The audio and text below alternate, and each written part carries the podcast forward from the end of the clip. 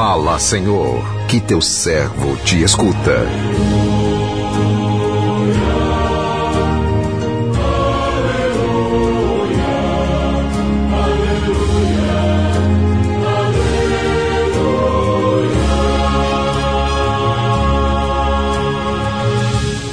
O Senhor esteja convosco, Ele está no meio de nós. Proclamação do Evangelho de Jesus Cristo, segundo João. Glória a vós, Senhor. Naquele tempo, Jesus respondeu aos judeus: Meu pai trabalha sempre, portanto, também eu trabalho. Então os judeus ainda mais procuravam matá-lo, porque além de violar o sábado, chamava Deus o seu pai, fazendo-se assim igual a Deus. Tomando a palavra, Jesus disse aos judeus: em verdade, em verdade vos digo: o filho não pode fazer nada por si mesmo, ele faz apenas o que vê o pai fazer. O que o pai faz, o filho faz também. O pai ama o filho e ele mostra tudo o que ele mesmo faz. E lhe mostrará obras maiores ainda, de modo que ficareis admirados. Assim como o pai ressuscita os mortos e lhes dá a vida, o filho também dá a vida a quem ele quer. De fato, o Pai não julga ninguém, mas ele deu ao Filho o poder de julgar, para que todos honrem o Filho assim como honram o Pai. Quem não honra o Filho também não honra o Pai que o enviou. Em verdade, em verdade vos digo: quem ouve a minha palavra e crê naquele que me enviou, possui a vida eterna. Não será condenado, pois já passou da morte para a vida.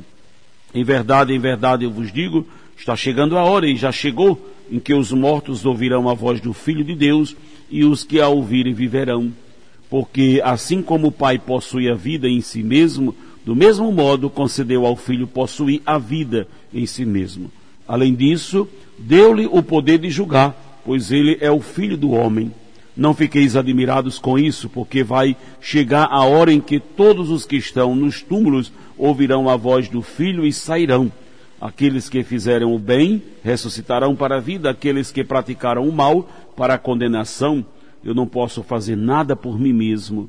Eu julgo conforme o que escuto e meu julgamento é justo, porque não procuro fazer a minha vontade, mas a vontade daquele que me enviou. Palavra da salvação. Glória a vós, Senhor.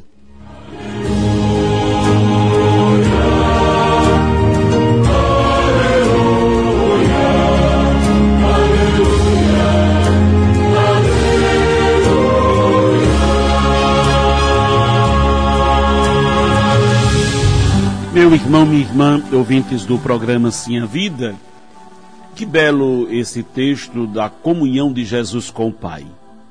Que beleza poder tocar nesta intimidade de Jesus com o Pai e definitivamente aprender também a ser íntimo dele. O que esse tempo quaresmal quer fazer com cada um de nós é nos colocar nessa dinâmica de intimidade pela oração, pela caridade, pelo jejum, pelas práticas de piedade, obras de misericórdia que nós vivemos. Vamos aprendendo do coração de Deus. Vamos aprendendo do coração de Cristo essa intimidade. As obras de piedade precisam nos levar a essa intimidade com Deus. Não fazermos a caridade simplesmente para uma autossatisfação do nosso eu, para dizer que somos caridade ou caridosos. Não. Fazemos caridade para nos tornar mais íntimos de Deus, para nos tornar mais parecidos com o Pai. E essa intimidade de Deus, de Jesus com o Pai, vejam as palavras de Jesus. Vejam. Né? O pai trabalha, eu também trabalho. O pai, o pai faz, eu também faço. O pai me ama e eu também o amo. Expressões que falam dessa intimidade de Jesus, mas que provocaram muita inveja, muita raiva no coração dos escribas, dos mestres da lei. Isso aqui não é de hoje. Isso aqui não foi de dois mil anos atrás. Isso aqui é desde Caim e Abel, aquela inveja de Caim em relação ao seu irmão Abel, porque Deus havia colocado os olhos na oferta de Abel. Essa inveja, essa raiva que nutre o coração desses homens não pode estar em nosso coração. É o amor do Pai que nutria o coração de Jesus. É o amor que precisa nutrir o nosso coração. O nosso coração não pode se alimentar de raiva, de inveja, de ciúme, de discórdia. Precisamos agir em comunhão com o Pai, tendo também no nosso coração os mesmos sentimentos de Cristo. Jesus afirmou: o Pai trabalha também, o Pai trabalha sempre e eu também. Veja o amor operativo, unia os dois, o Pai do céu que se debruçava em amor pela humanidade, o Filho que assumia nossa condição humana, se debruçava em amor pela humanidade. O que Jesus quer não é provocar inveja ou ciúmes nos nossos corações por causa da relação dele com o Pai do céu.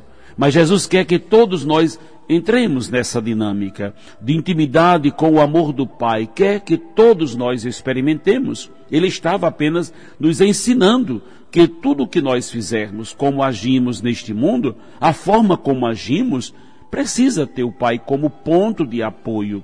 É a nossa relação com o Pai do céu que determina todas as nossas atitudes. Então hoje, o que você puder fazer para se tornar mais parecido com o coração de Cristo, faça o que Deus suscitar no seu coração para que você realize hoje uma obra de caridade, um gesto de amor para com alguém, faça, compreendendo que nesse gesto você se assemelha mais ao coração de Cristo e você se torna mais íntimo do coração do Pai. Essa é a alegria da nossa vida, viver plenamente a experiência do amor do Pai. Amém.